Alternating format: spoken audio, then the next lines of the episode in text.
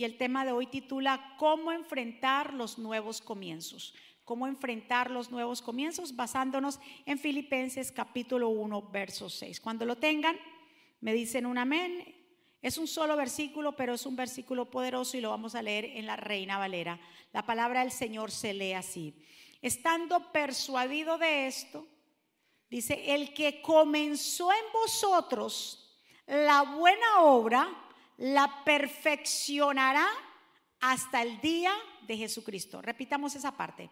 Estando persuadido de esto, que el que comenzó en vosotros la buena obra, la perfeccionará hasta el día de Jesucristo. Que el Señor nos bendiga a través de su palabra, que el Señor añada bendición a nuestra vida Padre, gracias por esta oportunidad de poder llegar a tu casa, de poder adorarte, de poder exaltarte. Gracias por las vidas que hoy se encuentran aquí, las vidas que se conectan en diferentes lugares. Padre, Dios mío, es su palabra la que transforma, la que nos alimenta. Es tu maná que desciende del cielo, la que cambia nuestra manera de pensar, para que cambie nuestra manera de vivir. Señor, yo me pongo a un lado para que tú te establezcas, Señor. Tú eres el pastor de esta iglesia. Espíritu Santo de Dios, bienvenido a este lugar. Te pido, Señor, que tú nos enseñes. Gracias por estos 18 años de ministerio. Gracias por acompañarnos. Gracias por esta jornada. Gracias, Señor, por las personas que tú pones a nuestro lado, a nuestro alrededor. Gracias, Señor, por la grey de esta casa. A ti sea la gloria y la honra. En el nombre de Jesús y todos decimos, amén. Miren, leamos lo que dice aquí el apóstol Pablo. Él dice y nos habla, si ustedes notan, dice el que empezó la buena obra él también la continuará hasta el final. Quiere decir que Él nos está hablando de un comienzo y de un final.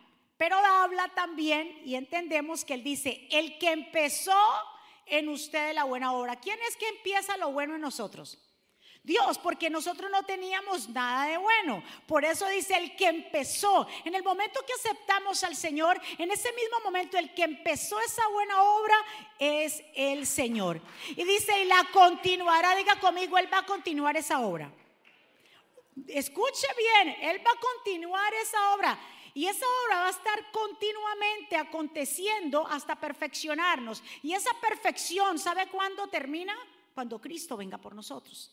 O sea que nosotros verdaderamente vamos a estar en cambios todo el tiempo, perfeccionándonos. El que empezó la buena obra, ¿qué dice? Él la va a terminar, la perfeccionará hasta que llegue el Señor. Mis amados, nuestra vida está o está llena de etapas. Por ejemplo, nosotros tenemos la etapa de la niñez, de la adolescencia, de la juventud, de la adultez, de la madurez, de la vejez. Y en cada una de esas etapas nosotros vivimos diferentes cambios, no solamente físicos, sino psicológicos, mentales, de madurez, del carácter. Estamos en constante cambio y es por eso que todos los días es un nuevo comienzo. Desde que usted se levanta, usted decide si ese día va a ser un nuevo comienzo para usted.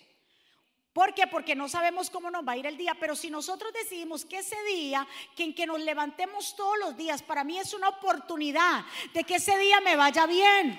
Es una oportunidad de que ese día yo hacerlo bendecido, que ese día yo hacerlo que sea fructífero. Depende de cómo usted se levante, será un nuevo comienzo para usted. ¿Cuántos están de acuerdo conmigo? Cada mañana es una oportunidad que Dios nos da para que sea el mejor día. Pero depende de la mentalidad que usted tenga o cómo usted quiera ver el día. Si usted lo ve con esperanza y agradecimiento, ese día va a ser el mejor día para usted. ¿Cuántos están? Ahora, ¿cuántos hemos tenido que empezar de nuevo, de una manera u otra? Sea en una relación, sea en un negocio, sea en la escuela, sea lo que sea, todos siempre hemos tenido que emprender algo nuevo. Y el problema que es que muchos se estancan ahí porque dicen, ¿y yo cómo voy a empezar? ¿Cómo inicio esto? ¿Cómo yo voy a empezar esta parte de mi vida? Sin embargo, si, si entendemos que un nuevo comienzo es el, la oportunidad que tenemos para reinventar. Un nuevo comienzo es la oportunidad que tenemos para no enfocarnos en lo antiguo, en el dolor pasado, en lo que yo pasé, ni enfocarme en lo que en mi vida pasada. Un nuevo comienzo es para yo decidir y entender de que Dios me está abriendo oportunidades para yo reinventar, reiniciar algo nuevo. Tratar nuevas ideas, tratar de llegar a los objetivos que nosotros deseamos. Y hoy vengo a hablarle de cinco puntos, varias formas, cinco que para nosotros enfrentar los nuevos comienzos. Un nuevo comienzo significa lo primero. Un nuevo comienzo significa abandonar la zona de confort para obedecer a Dios.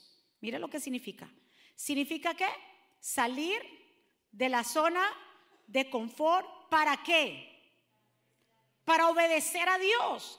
Es la manera. Si yo quiero que mi vida sea un nuevo comienzo y que cada mañana levantarme con alegría y ver el sol o que haya nubes o que esté lloviendo, que esté haciendo o que esté nevando, levantarme con esa esperanza es porque yo le he dedicado mi vida completamente a Dios. Es porque yo sé que Dios tiene el control. ¿Sabe cuando la gente se levanta amargada, aburrida, de mal genio? ¿Sabe cuándo? Cuando no ha entendido que Dios va con la persona y que Dios tiene el control. Porque ¿sabe por qué? Porque la gente que vive así o se levanta así no ha aprendido a confiar en el Dios Todopoderoso. Aunque usted esté viviendo el peor momento de su vida, aunque esté viviendo lo digamos una prueba muy grande. Usted sabe por dentro, dentro de usted se manifiesta un bienestar que le dice, esto es temporal, a ti te va a ir bien, no te preocupes. Y lo primero, recuérdese, para nosotros enfrentar los nuevos comienzos, diga conmigo, tengo que salir de mi zona de confort.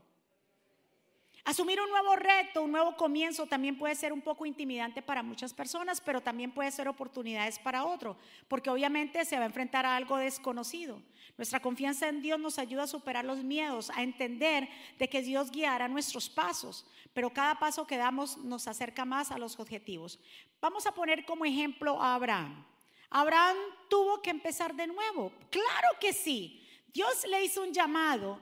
Abraham vivía con su familia en Ur de los Caldeos. Era un lugar, la familia de Abraham y todos eran idólatras. Abraham no vino de una familia donde hablaban del único Dios, Jehová. No, era una familia idólatra. Mas sin embargo, Dios cuando llama a Abraham en eh, Génesis capítulo 12, en el 1 y 2, le abre y le dice a Abraham y le había dicho desde el principio, sal de tu qué? De tu tierra y de tu parentela a la tierra que yo te mostraré. Entonces, entonces tuvo que haber y el Señor lo llama para ver tú algo nuevo en tu vida. Para que sea, el propósito de Dios se cumpla en tu vida y en mi vida, lo primero es que hay que salir de la zona de confort. Dios no podía tratar con Abraham en Ur de los Caldeos. Dios tenía que dejar y enseñarle a Abraham primero a desaprender lo aprendido. Es como volver a, reiniciar algo. Cuando su computadora o cuando su celular no funciona bien, ¿qué usted hace para volver que se vuelva otra vez a encaminar ese celular o esa computadora? Le pone un restart vuelve y lo apaga y le hace y lo, a, lo lleva al lugar o lo que sea para volver a retomar. Así el Dios hizo con Abraham. Lo tuvo que sacar de ahí, de Ur de los Caldeos, sacarlo de su zona de confort para poder hacer algo nuevo. Dice así y mirando, y miremos lo que dice desde el principio, pero Jehová, Jehová, había dicho a Abraham, vete de tu tierra y de tu parentela y de la casa de tu padre a la tierra que te mostraré. Y haré de ti Viene la promesa, haré de ti una nación grande y te bendeciré y engrandeceré tu nombre y serás de bendición.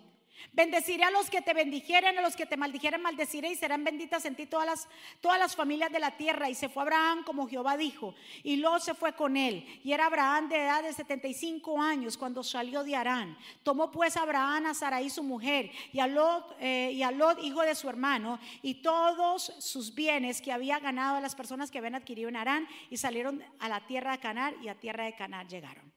Pero es que había, si ustedes notan ahí, ellos se detuvieron en Arán. Había un plan original, había un plan primero. El plan era, primero el plan era entrar a Canaán, pero como salió con su papá, su papá se quiso establecer en Arán.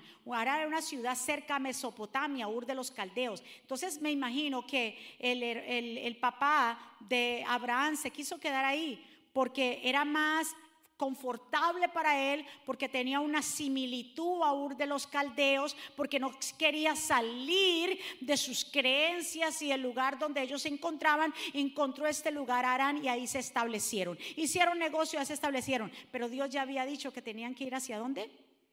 Hacia Canaán.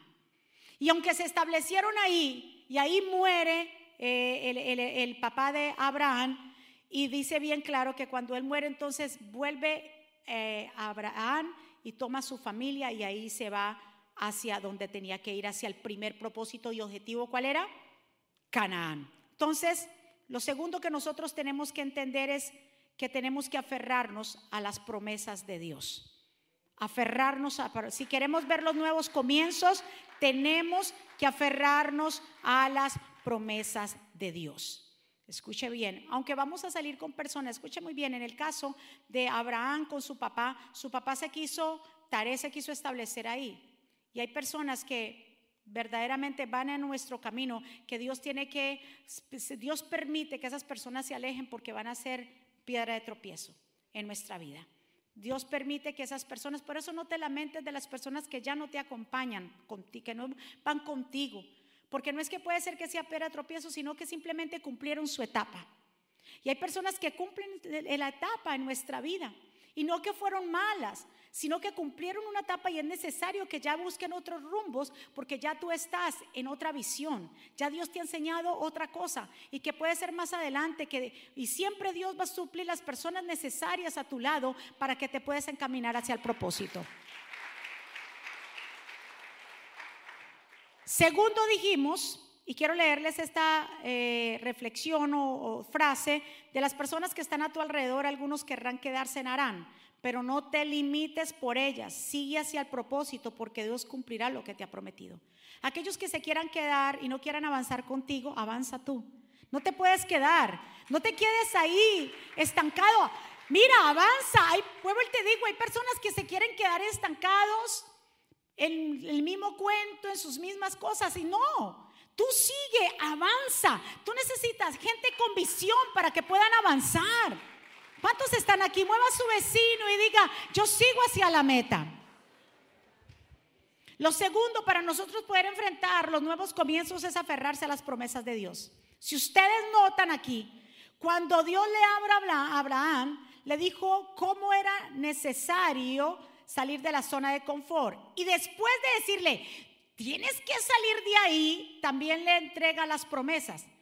Y cuando le entrega las promesas, ¿qué fue lo que le dijo? Haré de ti una nación grande y te bendeciré, engrandeceré tu nombre y serás de bendición. Bendeciré a los que te bendijeren, maldeciré a los que te maldigan eh, y serás benditas serán benditas en ti todas las familias de la tierra. Y se fue Abraham como, como lo dijo.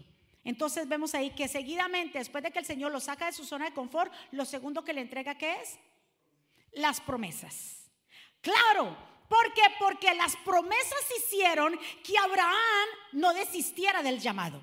Porque las promesas hicieron que Abraham, aunque viera lo difícil, no se quedara en el valle de sombra y de muerte. Aunque Abraham viera lo que viera, las promesas le recordaban que lo que estaba pasando era temporal, pero había una promesa que Dios había hecho. Yo vengo a decirte que te aferres a las promesas. Puedes estar pasando lo que puedas estar pasando, pero hay una promesa que Dios te ha dado, que tú y tu familia le servirán, que tú y tu casa le servirán, que tus hijos le servirán, que Dios hará, ay Dios mío, que Dios hará grandes cosas contigo que Dios restaurará, como lo va a hacer con tu matrimonio, como lo va a hacer con tu casa, como lo va a hacer con tu negocio, como lo va a hacer en tu casa con tus hijos. Dios lo hará.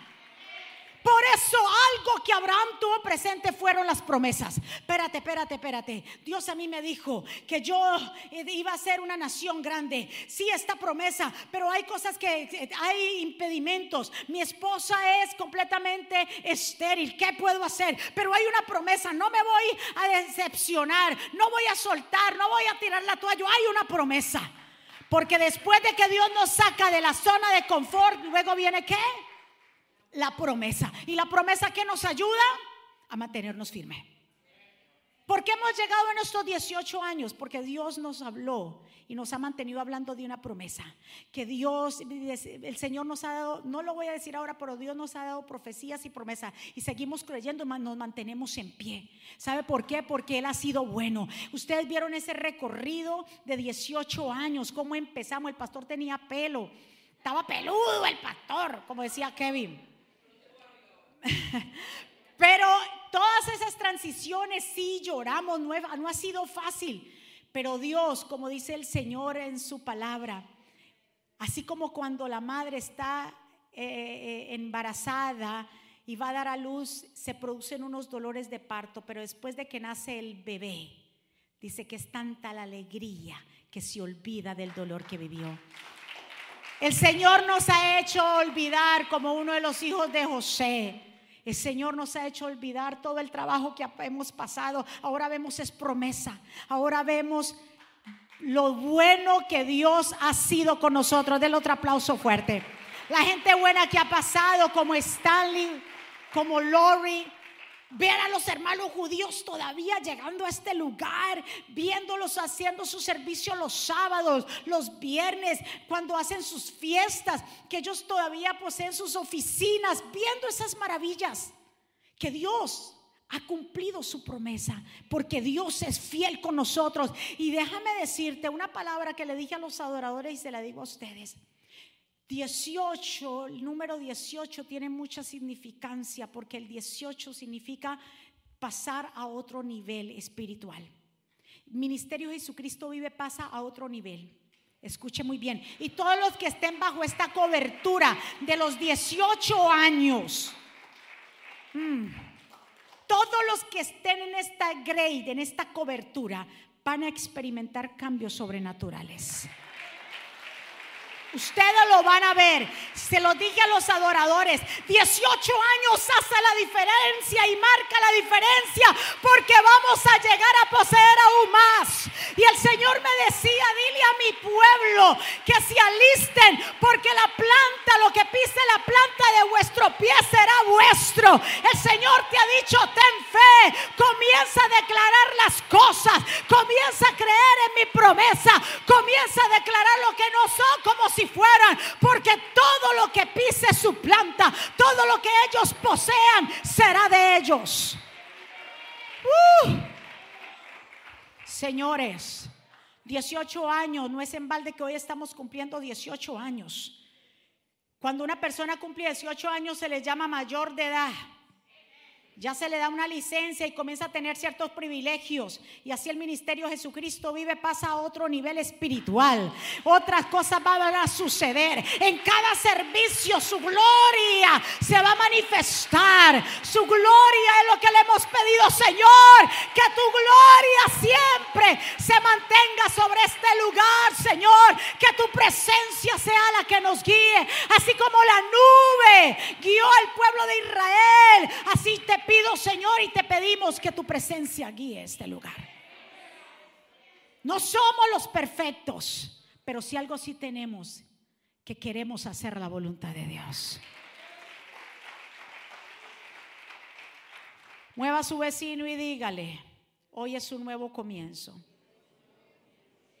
Tercero, escuchen muy bien, no hay excusa para comenzar de nuevo. Abraham ya estaba bastante adulto. ¿Cuántos años tenía Abraham? Dice ahí, y se fue Abraham como Jehová le dijo y Lot con él. Y Abraham tenía 75 años.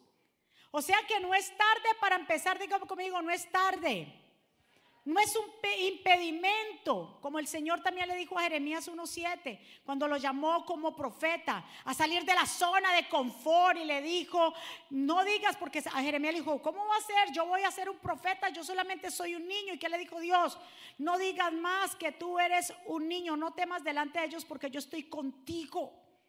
O sea que es tiempo de que usted y yo digamos, ¿cuál es el cambio más grande que quiero en mi vida? ¿Sabes el cambio más grande? Que necesitamos desear y hacer es más entrega. Más entrega, mi amado hermano. Usted quiere un cambio en su casa, usted quiere un cambio en su hogar, usted quiere un cambio en sus hijos, usted quiere un cambio en su vida espiritual.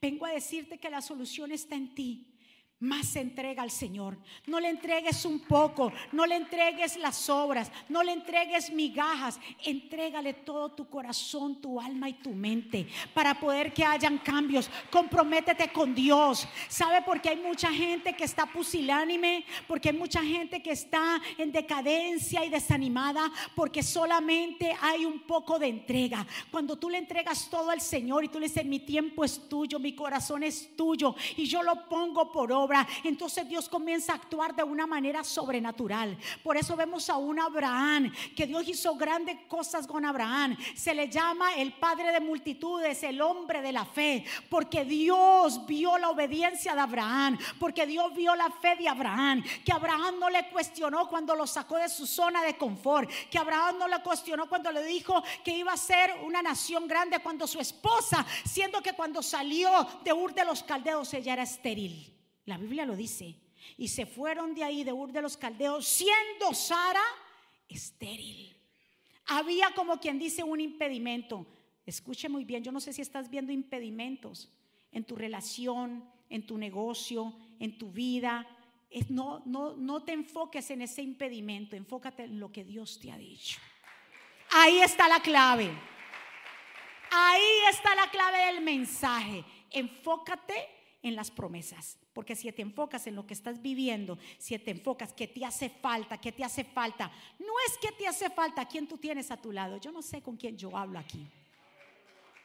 Si tú te enfocas en lo que te hace falta, siempre andas rebuscando, siempre andas preocupado. Pero si tú te enfocas con quién tú andas, con Jehová de los ejércitos, el que no ha perdido una batalla, entonces Él suplirá todo lo que nos hace falta. Escuche muy bien, son 18 años de ver al Señor actuar. Ustedes vieron a Kevin, ustedes tal vez no lo vieron ahí con ese pelo. El jovencito que salió ahí hablando con ese pelo crespo y todo largote, ese era Kevin. Ángela, mira, pues cómo era la juventud de tu esposo. Ese muchachito llegó así y mire, eso era una lucha y venga para acá y salga para... Pero ahora verlo parado y como él dijo, mucha gente y mucha gente lo confunden, ¿verdad? Una señora, hablé con ella, una hermana de la iglesia que lleva hace unos meses acá, me dijo, ay, qué lindo el hijo suyo. Y yo le dije, sí, tan lindo, sí, él viene. Me dijo, no, pero le digo, pero él trabaja en el ministerio y atrás le digo, no, no, no, espérate, aquí me, dice el muchacho que mantiene en el sonido ahí, ¿cómo se parece al pastor?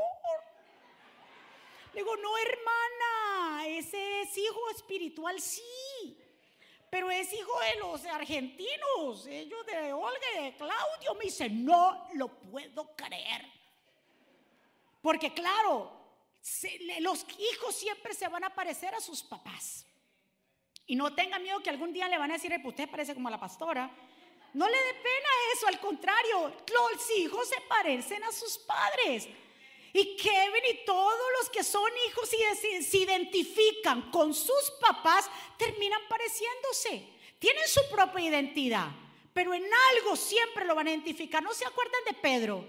Pedro estuvo con Jesús y a la hora que Pedro fue a hablar, le dijeron, tú no eres de ellos porque tú hablas como ellos. Siempre te van a identificar que tú eres hijo de la casa donde tú estás. Dele un aplauso fuerte a papá. Escúcheme pueblo del Señor. Diga conmigo, no hay edad para hacer la voluntad de Dios. No desprecies quién tú eres, de dónde viniste, porque Dios es que hace la buena obra en nosotros. No importa la nacionalidad, no importa su raza, color, estatus social, no importa. Dios es el que va a guiar y a cumplir su propósito en nosotros. Como Dios le dijo a Gedeón, ¿Verdad que sí? Un hombre que estaba escondido en medio de los madianitas en jueces capítulo 6. Un tipo que estaba escondido mirando a ver cómo sacaba el trigo. Y se le aparece el ángel y le dice, varón, esforzado y valiente, pero el tipo le estaban temblando las piernas. Es que Dios no nos ve como nosotros nos vemos. Dios no se basa en tu situación, cómo la estés viviendo, lo que estés pasando. Dios ve aún más allá. Y Dios te está diciendo a ti, varón y mujer esforzado y valiente, yo voy contigo. No le temas a los madianitas, no le temas a lo que se levante, porque yo te defiendo, porque yo voy delante de ti, porque cumpliré mi propósito en ti. No le temas a los fantasmas de tu mente, a las luchas que tienes en tu corazón, porque es más fuerte lo que yo he puesto en ti, he puesto mi palabra, está sobre ti. Yo no sé con quién yo hablo aquí, pero hoy es tiempo de nuevos comienzos. ¿Cuántos están de acuerdo? Aunque tú veas tus hijos apartados del Señor en rebeldía, en drogas, depresión, desorientados, y así con todo eso, Dios te va a guiar hacia el propósito y se va a encargar de ellos. Aunque veas lo que veas, aunque veas tu matrimonio a punto del divorcio, Dios te dice, aférrate a mí, realizando mi voluntad, que yo me encargo de restaurar tu relación con tu cónyuge. Aunque veas y aunque te digan que te han dado un diagnóstico incurable, Dios te dice, sígueme adorando porque yo soy tu sanador. Vamos, darle un aplauso fuerte. Como le dijo el Señor en Éxodo 15 a 26 al pueblo de Israel y le dijo, yo soy tu sanador. Nos pueden decir todo cómo está una condición, pero Dios tiene siempre la primera y la última palabra. Y si es la voluntad de Dios que nos quedemos por varios tiempo aquí, así será. Si Dios quiere llevarnos en su presencia, así será. Pero Dios tiene el control. Diga conmigo, Dios tiene el control. Cuarto, visualizar el objetivo final. Si sabes de a dónde quieres llegar, qué es lo que tú quieres hacer. ¿Cuál es tu propósito final? Si tú sabes, entonces vas a, tratar, vas a trazar metas y objetivos que te van a ayudar a permanecer enfocado. Dice ahí que salieron de la tierra de Canaán y a tierra de Canaán llegaron. El tipo no se desvió, o sea, Abraham no se desvió por ahí mirando, ni se entretuvo por ahí. Dijo, no, ya Dios me dijo que saliera. Yo salgo. Yo te invito a que hoy salgas de ese confort, de esa mentalidad estancada, de esa mentalidad que tienes, ay, para después, ay, ¿qué pasará? O sea, un montón de cosas que la gente lucha dentro de sí de en su mente. El diablo no sabe que le, las dardos, los dardos más grandes que el diablo envía, ¿hacia dónde los envía? Hacia la mente. Y la gente se hace un montón de cosas y, te hace reclamos de cosas. Y dice, pero ¿y qué, ¿en qué dónde está tu mente? ¿Sabe por qué? Porque esas personas que a toda hora andan con, yo digo que tienen tantos fantasmas en sus mentes que simplemente es, se han dejado llenar la cabeza de basura. Escuche muy bien y por eso siempre andan pensando si hablaron de mí, que dijeron, no me quieren, no me... Son fantasmas que tienes que reprender, que tienes que deshacerte. Hoy es un nuevo día, avanza, no te detengas a los propósitos de Dios. Hoy hace el día, hoy es el día mayor para tú decir, hoy es el primer día de la semana, hoy me propongo a ser diferente y será diferente todo el año. Ya no más de soltarme de la mediocridad. ¿Cuántos están de acuerdo conmigo? Si no hay un mapa, si no hay un plan, un plano, fácilmente se pierde el objetivo hacia el propósito. Si no estamos guiados por la palabra de Dios, nos vamos desviando. Por eso viene el desánimo. Si no estamos conectados con alguien que nos dio la vida, leyendo su palabra, fácilmente nos vamos a perder en el valle de sombra y de muerte. Por eso vengo a decirte, ya casi para terminar, no te apartes de propósito. El pueblo de Israel, escuche esto, el pueblo de Israel recibió muchos o constantes asedios por ser, por querer ser parte o querer ser como sus enemigos. Por eso se apartaron de Dios. Dios tenía un plan con el pueblo de Israel, pero ellos queriendo ser como las demás naciones, terminaron, siendo esclavos de ellas. No quiera ser como los demás, no quiera ser como los que dicen, como los que hacen, lo que usted ve allá. No se comparen con los demás. Sea usted quien es. Tal y como es usted, Dios lo va a usar. Tal y como usted es, del lugar donde vino. Tenga estudio, no tenga estudio, tenga papeles, no tenga papeles, sea bajito, sea alto, sea hispano, sea americano. Dios lo va a usar a usted de la manera que usted es. Por eso no te enfoques. Ni Abraham puso como quien dice, obstáculos. Abraham solamente le quiso creer a Dios y por eso fue el padre de multitud. Dele otro aplauso fuerte. Y lo quinto, tomarse un tiempo para evaluar lo que ha sido y lo que quieres que sea. Todos hemos pasado por experiencias pasadas, aprendizajes que nos van a ayudar a expandir o a rendir nuestra meta. Esto permite explorar nuestras nuevas ideas, considerar diferentes, probablemente diferentes decisiones eh, informadas. Ahora, en conclusión, salir de nuestra zona de confort significa empezar de nuevo. Aunque usted, usted dice, bueno, pero yo, yo, he empezado de nuevo. Hoy es un nuevo día para usted empezar de nuevo. Si usted se pone a pensar de su vida, ¿por qué no has rendido en ciertas cosas? ¿Por qué no ha avanzado en ciertas cosas? ¿Qué es lo que te ha detenido en tu vida? Estoy hablando no solamente en el, ámbito espiritual, estoy hablando también en tu, en tu relación con tu pareja. También te estoy hablando en tu propia salud, te estoy hablando en tu negocio también. Te estoy hablando de cosas en nuestra vida de que tenemos que aprender a despojarnos y a mejorar en todo lo que hacemos. Si queremos ver nosotros un nuevo comienzo, tenemos que entender de que tenemos que salir sí o sí de esa zona de confort. De esa zona donde nos encontramos, ¿verdad? Y usted dice, no me moleste ahora porque ahí Dios nos tuvo que sacar de nuestra propia zona de confort. Cuando nos llamaron al pastorado, nuestros pastores, porque déjame decirte que otra cosa que usted tiene que entender, donde le digo a la gente donde se congregue, que nosotros no fuimos o nuestros pastores nos enviaron no porque nosotros organizamos una rebeldía o una división en la iglesia, porque hay muchas iglesias que están fundamentadas en divisiones y eso tarde que temprano también, todo lo que se, se esté desde la cabeza pasa a lo demás. Nosotros fuimos enviados, nosotros ni fue en rebeldía, ni porque antes no queríamos. Nuestros pastores dijeron, ustedes hace tiempo profetas vienen, los separan a ustedes, hablan nosotros, ustedes ya tienen el llamado pastorado, ustedes tienen que irse e ir al lugar donde ustedes viven. Mi iglesia quedaba, porque ya ellos se mudaron a Texas, mi iglesia quedaba en Queens y nosotros viajamos de Long Island a Queens. No era un día a la semana el dominguito, eran cuatro días a la semana que viajamos hasta Queens. Nuestros pastores vieron nuestra tenacidad. ¿Usted ve? Que en los pequeños comienzos en las que Dios dice, si en lo poco me has sido fiel, en lo mucho te pondré. Nosotros nunca pudimos, nunca pusimos pero porque me quedaba lejos la gasolina. Ay, pastor, la gasolina. Ni tampoco pudimos, pusimos pero porque llegábamos, era muy lejos y porque teníamos hijos chiquitos. No, al contrario. Yo, cogía a Emanuel y lo ponía en esa silla, Mateo en la otra silla y pa' ento que nos vamos. Y, allí, eh, preparaba el desayuno y le daba el desayuno muchas veces en el carro. Dios vio todo eso. Yo le digo que Dios ve cada detalle. Todo detalle y a su tiempo se cosecha. Cuando nos llamaron a pastorear, le lloramos. No, yo no me quiero ir de mi iglesia. Yo, no, yo decía, ¿qué voy a hacer sin mis pastores? Una cosa es estar al lado de sus pastores y ayudarlos cuando ellos se iban de vacaciones.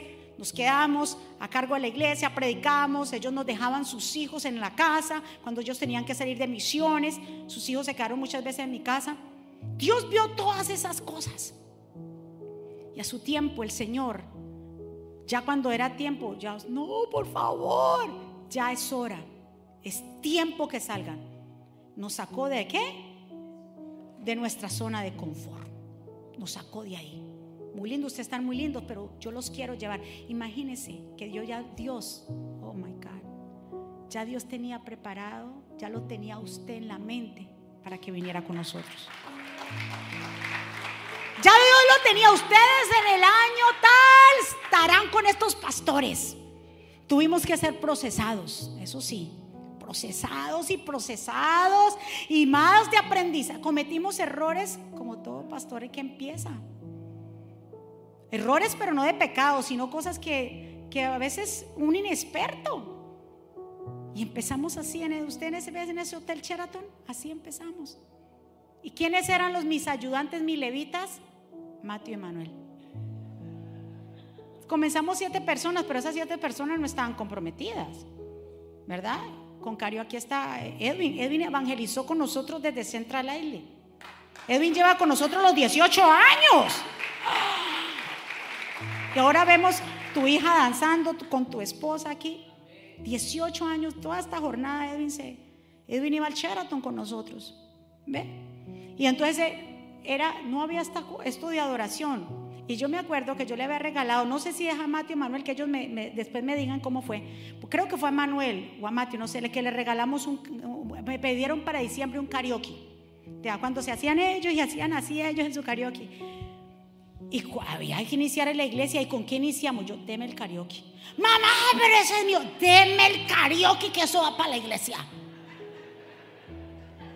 Bendito Dios. Sí, mamá, tenga el karaoke.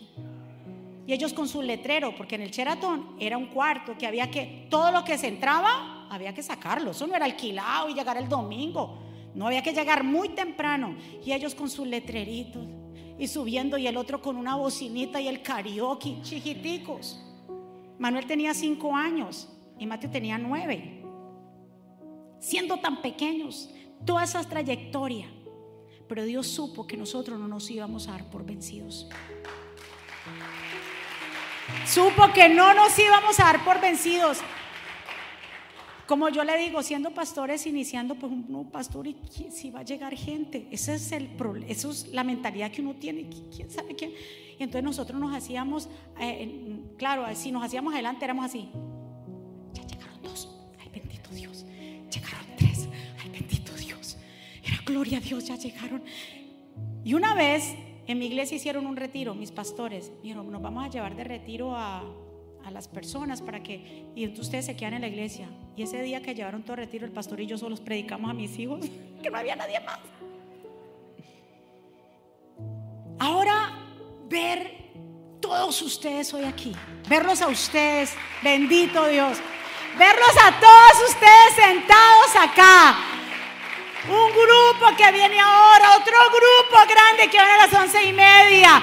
Ver a los hombres comprometidos los días miércoles, ver a las mujeres en los encuentros de mujeres, ver todo el liderazgo de esta casa, cómo le sirve.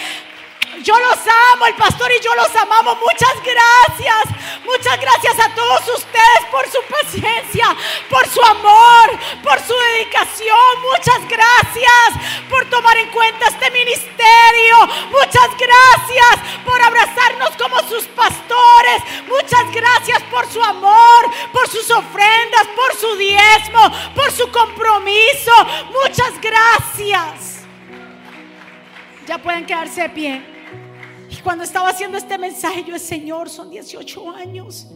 Señor me recordaba la palabra, varias. Y algo que está en Ageo 2.9. Esa, la palabra, esa palabra el, pastor me la dijo esta mañana. La gloria postrera, no, la, la otra del nuevo comienzo. Esta se la dije ayer, esta se la digo hoy. La gloria postrera de esta casa será mayor que la primera ha dicho Jehová de los ejércitos. Y daré paz en este lugar, así dice el Señor.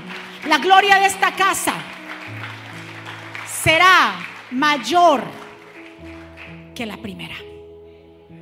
Así dice el Señor. Y el Señor me acordaba de aquella mujer que estuvo por 18 años cautiva, siendo que estaba jorobada. Y vino Jesús en Lucas capítulo 13 y vino Jesús y la libertó. Y el Señor me decía, así yo voy a hacer. Así yo voy a hacer con la congregación todos los que están bajo esta cobertura del ministerio Jesucristo vive. Llega un nuevo tiempo. Yo no sé qué te estaba atando anteriormente, si estabas viviendo jorobado o jorobada, porque el enemigo te tenía así. En el nombre de Jesús, hoy se activa esta palabra profética sobre tu vida, sobre tu casa, sobre tus hijos. Y hasta aquí llegó esa cuestión de estar jorobado mirando hacia abajo. Ya no más, mira hacia frente, porque lo mejor está por venir, porque llega un cambio sobre tu casa, llega un cambio para tu vida, llega un cambio para tus hijos, llega un nuevo tiempo, llega un nuevo aire. Escúcheme muy bien, pueblo. Oh, el Espíritu de Dios está en este lugar. Escúcheme, amado. Resta, dice en Lamentaciones 5:21, restauranos Señor y nos volveremos a ti. Haz de nuestra vida un nuevo comienzo.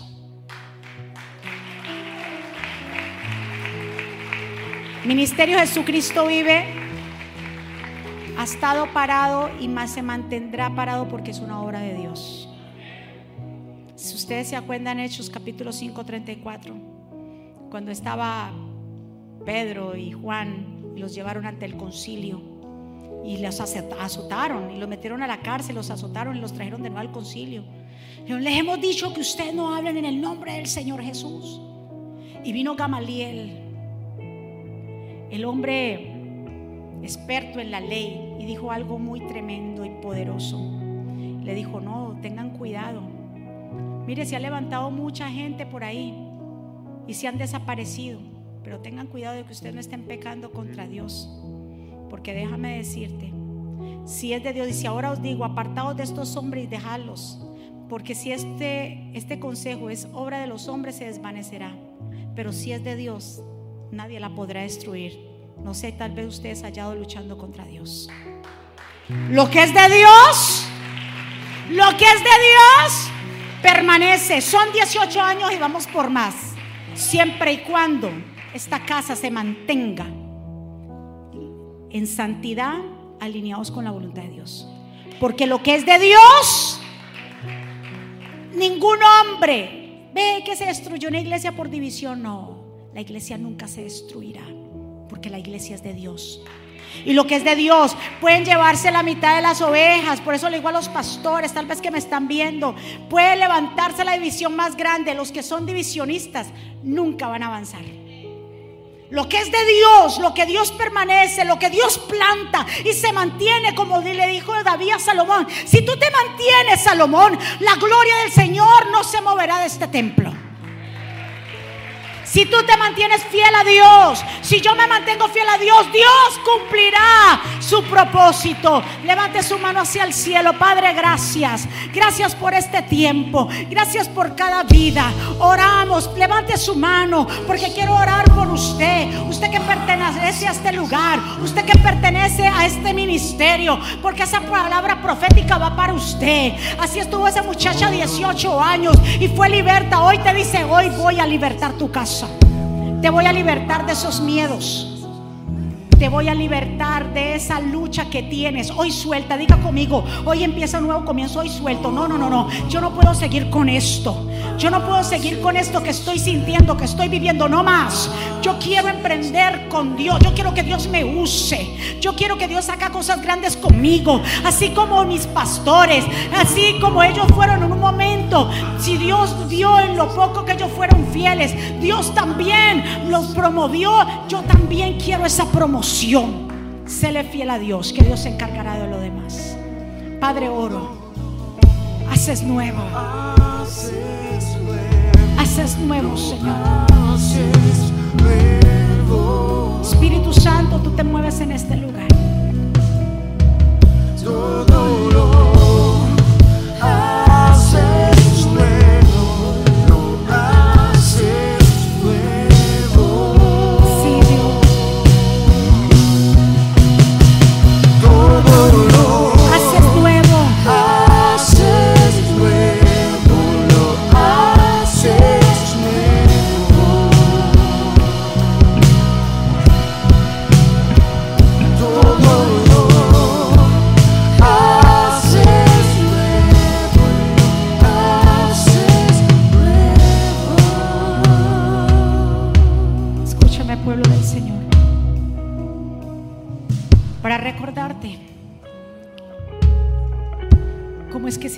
nuevo comienzo, es saliendo primero de nuestra zona de confort. Segundo, aferrarnos a las promesas del Señor. A tercero, a no poner excusa por lo que yo estoy viviendo, pasando. Es dejar que Dios haga la obra en nosotros.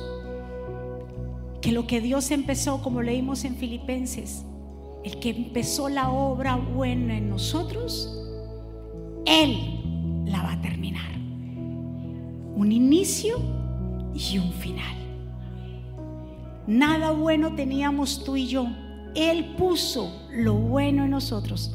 Y como fue que Él puso lo bueno en nosotros, Él mismo se va a encargar de encaminarte a ti, de encaminar a tus hijos, de encaminar tu vida y que tu vida tenga propósito.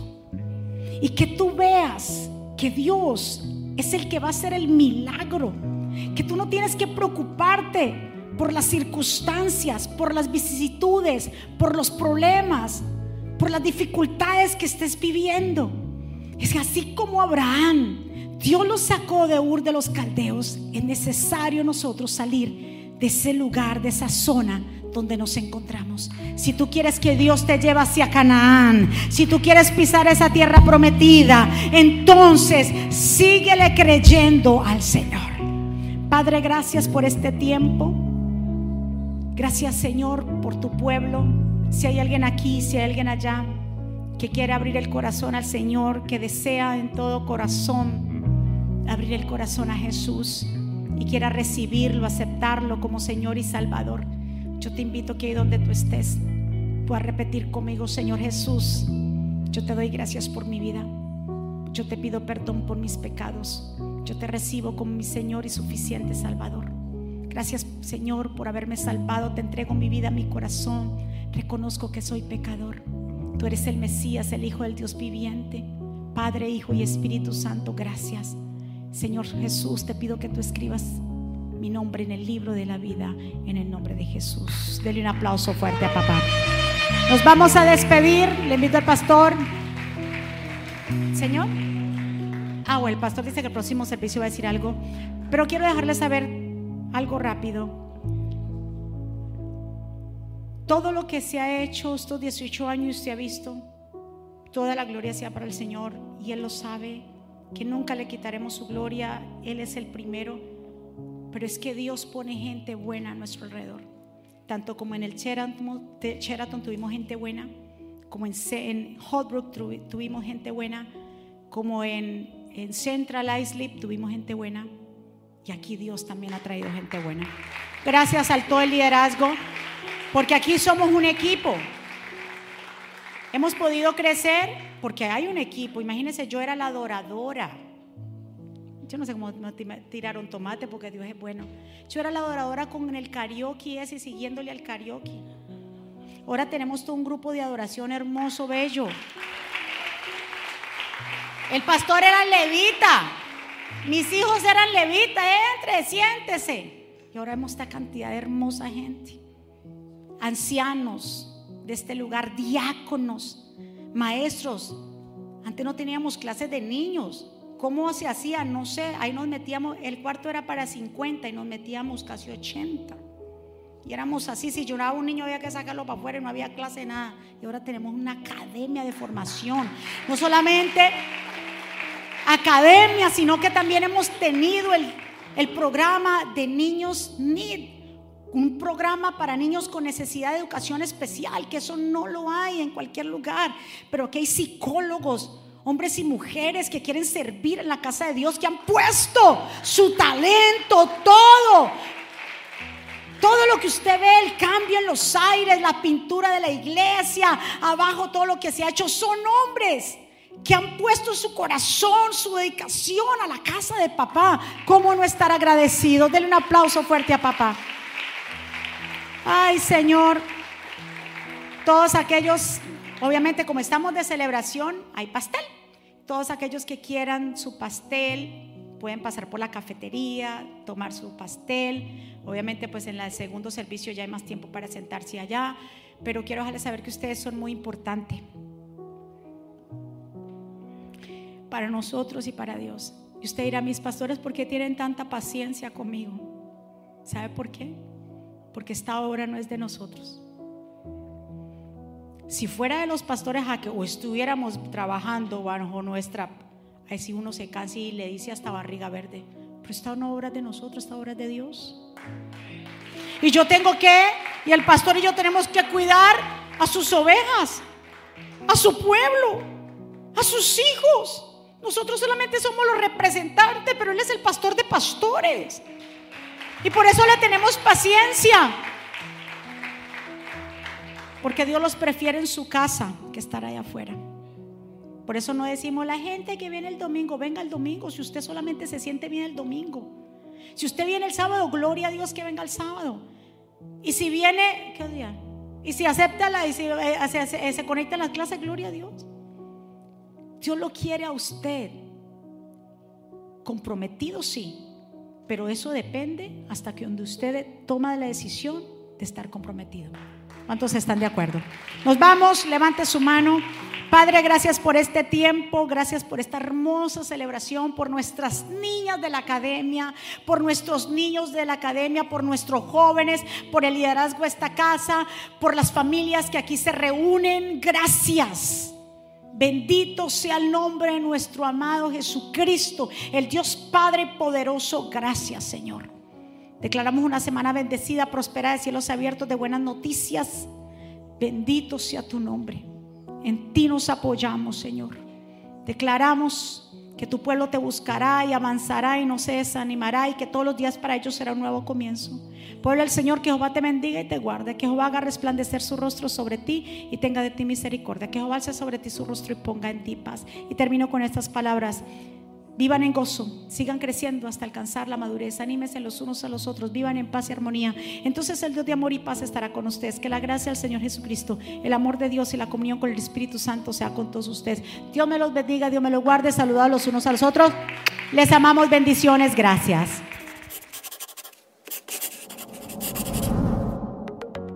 ¿Quieres estar al día con todos los eventos de la pastora Mónica Jaques y Ministerio Jesucristo Vive? Ahora lo puedes hacer introduciendo la aplicación Mónica Hackes, ahora disponible en la tienda de aplicaciones de Apple y Google. Es muy fácil de usar y contiene un menú útil y de acceso rápido. Ahora podrás acceder al último libro de la pastora Mónica, eventos, palabras de fe e incluso comunicarte con nosotros vía chat.